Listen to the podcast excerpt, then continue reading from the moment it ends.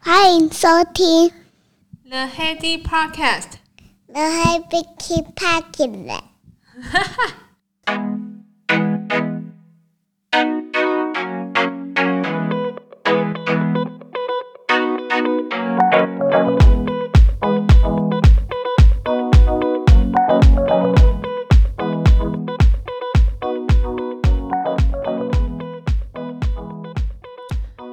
回到 The h a d y Podcast。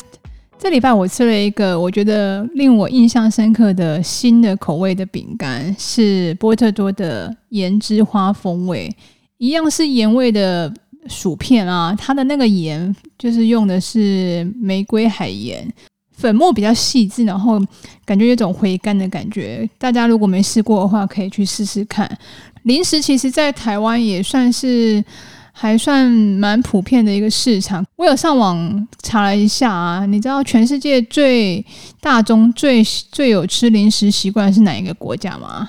猜猜看，答案是美国。美国百有百分之六十的人口都有吃零食的习惯，那他们又偏爱以就是薯片、咸味饼干、爆米花、蝴蝶饼干，最后是坚果、花生、巧克力，这是他们消费的主要最大的类别。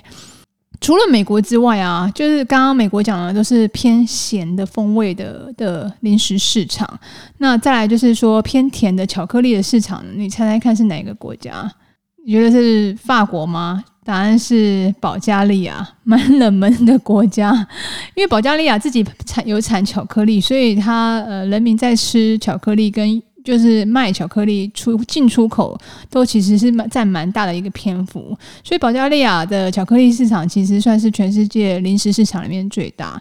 可是以进出口来讲，还有一个欧洲的国家也蛮爱吃巧克力的。以进口数值来说，德国也是第二个，就是以巧克力消费为大宗的国家，也是蛮爱吃甜食的。各个国家的喜欢的好物的口味其实不太一样。刚刚讲美国、保加利亚、德国，那你知道中国的市场又是怎么样吗？那中国市场其实跟就是欧美其实不太一样。经过调查，中国的十大零食的市场的话，第一名是糖果蜜饯诶，第二个是面包糕点，第三个是一些膨化的产品。然后第四个是休闲乳制产品，这些在去年的双十一统计下来的零食产业是中国的前面几个行业，比较偏向中式的口味，就比较不是洋芋片为首当其号这样。在中国里面，乐事卖的也不错，所以这是中国市场。那台湾市场，我觉得好像。感觉起来跟美国市场比较相近，咸的饼干的口味好像比较也是比较多一点，甜的有，可是并不这么多。巧克力，你说我们很爱吃吗？其实我倒也觉得好像也还好。所以台湾的市场比较偏向美国的风气的感觉。这是我新上市的零食跟就是各个国家的市场做了一点。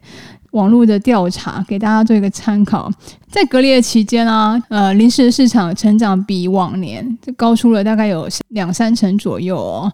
像美国市场，它零售值就是有比去年高出三成。我想这应该很能够理解啊，因为大家关在家里没事就追剧吃饼干，追剧吃饼干，所以零食市场的成长其实蛮蛮大的一个篇幅是在去年的时候有一个明显的成长。再来是零食的市场，其实大家就是越来越有养生的跟有机的概念，所以在零食市场你可以看到很多一些减盐啊，然后纯烤片，还是说就是纯天然的没有调味的坚果，这些零食的市场也是成长，在去年来讲算是成长蛮明显的。我觉得这个是一个不可逆的趋势，因为大家其实都越来越知道说吃什么对自己身体有帮助。就算要吃零食，要让自己开心的食物，也是要尽量挑一些呃添加物没这么多，然后人工香料没这么多的食品，甚至是给自己还是给小朋友吃都是一样。那吃零食就是一件开心的事情啊！以前到现在，其实都会有人跟我说：“哎，你好像蛮正向、蛮开心的。你平常就是好像也没遇到什么困难。”其实有，每个人都会遇到一些困难。可是我觉得快乐、正向、乐观其实是有一点异曲同工之妙，因为你先把自己照顾好，自己先快乐之后，再进一步，你就能够比较正向的面对所有的事情，然后到最后会让你产生让人家觉得说你好像对什么事情都比较乐观。我觉得这三个异曲同工之妙的一些大原则底下。有分先天跟后天，先天其实我们也没办法改变太多。先天就是我们本身生下来个性，你可能就是比较稍微乐观，然后是比较稍微开朗的，这种一定是你们有印象深刻，这是先天。那还有有一个先天的条件是你从小成长的环境啊，你环境爸爸妈妈从小给你的影响，我觉得这个会造就我们个性很大的一个部分。像我，我觉得我的乐观跟正向其实应该也是我爸从小训练来的。很多人在小时候，他被设定的一些标准都蛮严苛，而且很难达到。小小时候考试啊，很常就是有的学。有的资优生考个九十五分，还会在那边哭。在我们家 绝对不有这个情况。我们家六十分，就是大家已经拍拍手。然后，如果你是七八十甚至九十分，还是有做什么干部的话，回去就可以领奖金嘞。然后从小家里又是杂货店，所以你光是六十分就已经可以去领糖果了。我们家的标准其实就是设在一个及格。他他也是会要求你要做到比一般人的水准要高，可是过了一般的平均门槛及格之后，他其实也不太 care，就是也不太管你说你一定要拿到很高分啊，还是你一定要达到什么样的成就啊？我爸我妈其实都蛮顺应而为的，这点我倒是蛮感激的，因为他们的标准没什么没设这么高，让我的生活多了很多弹性。那我就要两想要来聊聊啊，其实我只是想想啊，其实这些。呃，乐观、正向、开心这个元素啊，其实有分我们刚刚讲的天生跟后天形成的可控的因素。是我就整理了大概三大方向，是我们后天其实是可以加以努力，把那些快乐因子自己加到自己身上的一些因素。有兴趣的话，请继续收听。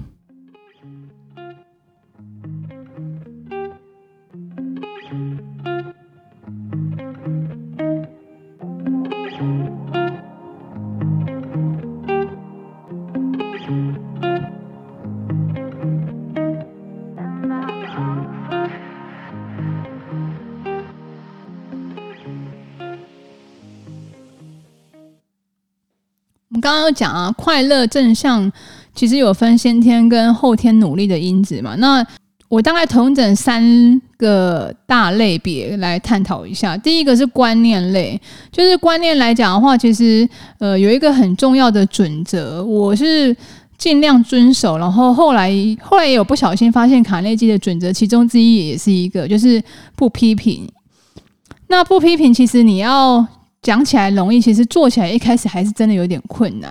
那卡内基他其实的座右铭就是不批评、不抱怨、不责备。你的生活和工作上尽量遵守这三个原则，会让你生活改善很多。因为你如果不批评、不批评、不抱怨、不责备的时候，你其实就只能想想办法说，看下一步要怎么做，呃，让你的。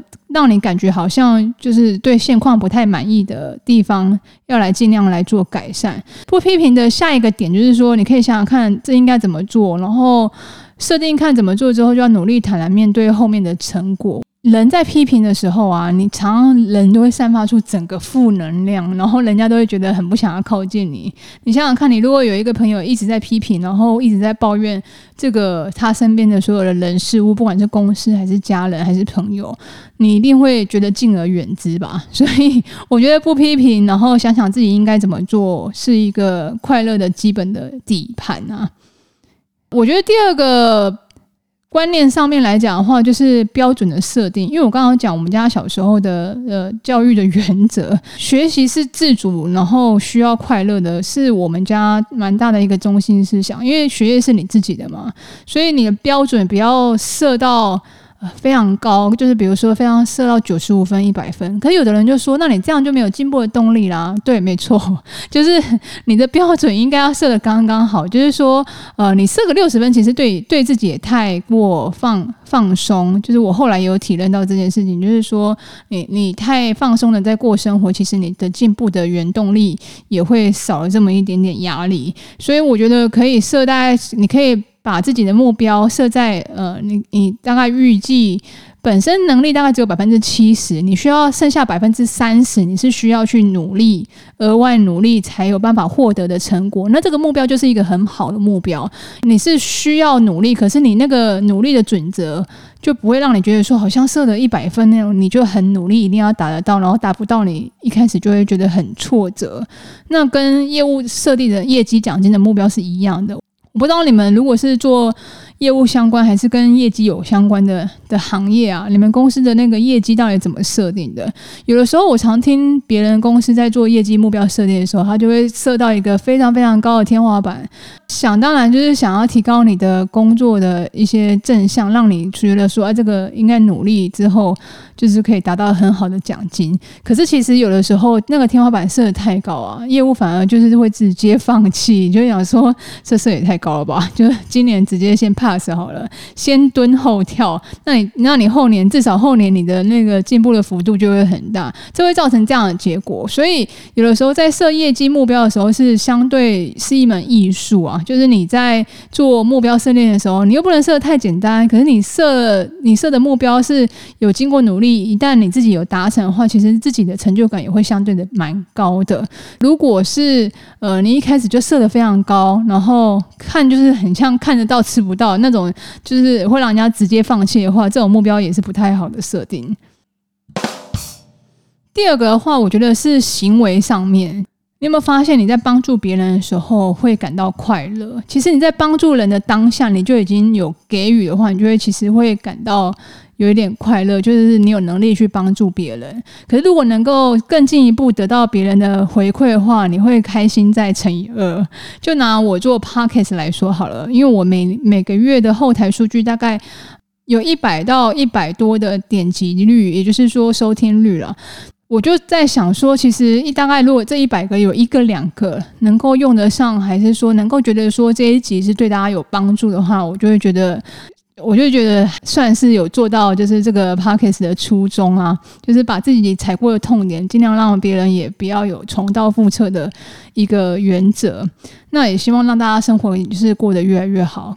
这是一个本来我做的事情，我就会自动自发做的，所以这件事情在我在做的时候就已经有足够的动力。这当中如果有人跟我说：“哎，你做的那个 podcast 我有听哦，然后哪一集我觉得对我来讲帮助蛮大，或者是在 FB 社团留言说那个那一集数的一些简单的呃回应跟心得。”我的那个开心指数的确会上升到两倍，就是觉得说，哎，我平常在做的事情，然后有人肯定跟正向的回馈，那其实这个都是在取取决于是说我在帮助，我觉得我在帮助别人，然后我希望是其中有一个两个用得到的话，那我觉得就会觉得非常开心，这是其中的一个例子啊。那你也可以想想，其实不一定是要做 podcast 啊。就是你平常不管是工作还是在家庭生活，能够尽量帮助身边的人，减轻别人的负担。就是在工作上也好，团队合作也好，还是说你们夫妻之间的合作的关系，就是能够帮对方分担一点家务，还是分担一点事情。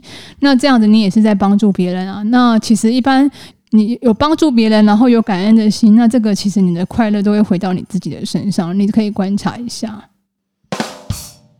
最后一个是自身的条件，我一直觉得，其实你要开心的前提就是要先照顾好自己。就是你有照顾好自己的时候，你的你整个生活的呃跟精气神的能量就可以能够比较正向的传递给给附近的人。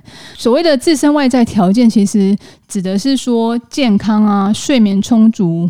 多晒太阳和微笑，你不要看这四大因子哦，就是我觉得是缺一不可。健康来说，其实不用多说，就是你有没有觉得你在生病的时候，其实你会觉得说，哦，真的也开心不太起来，就是你身上有病痛嘛，你就会觉得不太舒服，然后整个人就会病恹恹、懒懒，久病床前无孝子。我觉得就是有点这个状态，就是说你一直自怨自哀，然后或者是自己处在一个很病痛的状态下，你就不会开心，然后。这个时候，我们的后辈就尽尽可能找一些资源，然后一起来协助照顾，就是家里的长辈，好好照顾起自己的健康是快乐的最重要最重要的元素。第二个是充足的睡眠。诶，你睡得好吗？我睡得很好。我发现说睡得好是一个老天爷给的礼物。诶。就是我长大之后才发现，因为我一直以来都睡得很好，就是开灯我也能睡，有声音我也能睡得着，就真睡入，而且躺下来到入睡不到半小时最多。就是我有发现我蛮快入睡的，我发现这个这个是一个特殊技能。如果你跟我一样的话，那我也恭喜你，因为其实如果有你的睡眠品质很好，然后睡眠很充足的话，那你在日常生活的表现其实是比较有活力的，你自己也可以感受得到。最近有发现说，哇，原来很多人有睡眠上面的困扰，就是他。他其实很累，可是他睡不着，常常借助就是药物，比如说呃助眠药啊，还是褪黑激素，和甚至进一步是安眠药，或者是还要去研究很多的方法，要怎么样进行床前睡前的仪式，就跟 baby 一样，就是有睡前故事啊，然后睡前拥抱啊，到最后就会有一个暗示说，哎，你现在可以睡觉，可以安心的睡觉。后来我发现说，原来有的人睡觉其实是会有对自己造成压力，因为他会觉得说，完了，我晚上又要睡不着了，所以他就会很有压力，然后反而更睡不着。那这样的状况下，他其实已经很累，然后白天起来精神状况又没有得到好好休息的话，就会非常的疲累。那疲累状况下，你就会决决定跟脾气都会有点暴躁。以前在二次大战的时候，你要逼问囚犯的时候，有一招就是说不让那个人睡觉，然后。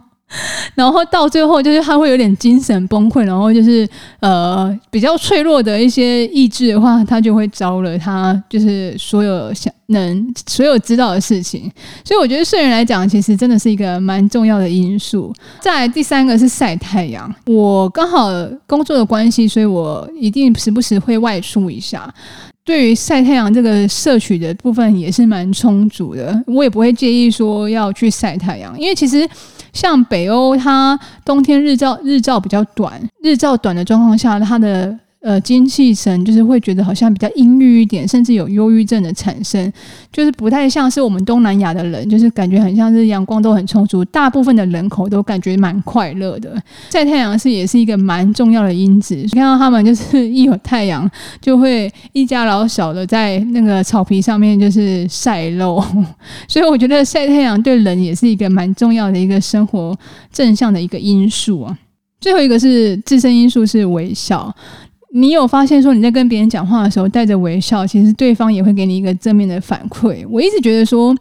你想要别人怎么对你哦，你就怎么样对别人就对了。所以微笑这件事情是你在呃跟人家沟通啊，还是说你在平常生活相处上面，不要老板着一张脸孔，那人家会有点不太敢接近你。你常常微笑，常常微笑，你练久了就习惯了，那微笑曲线自然而然不用说太刻意，你就会笑得很自然。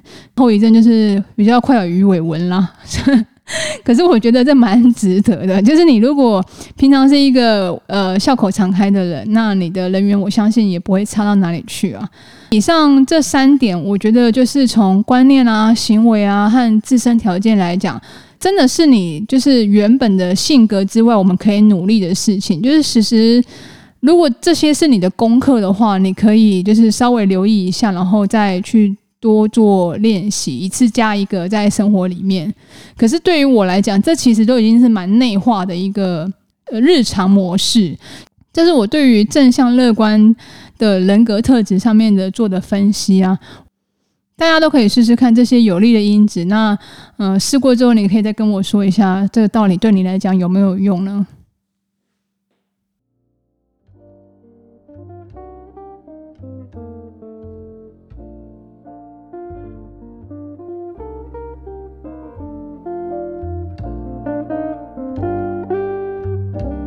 以上就是这一节内容，希望你会喜欢，也希望对你有帮助。那我们下周见啦，拜拜。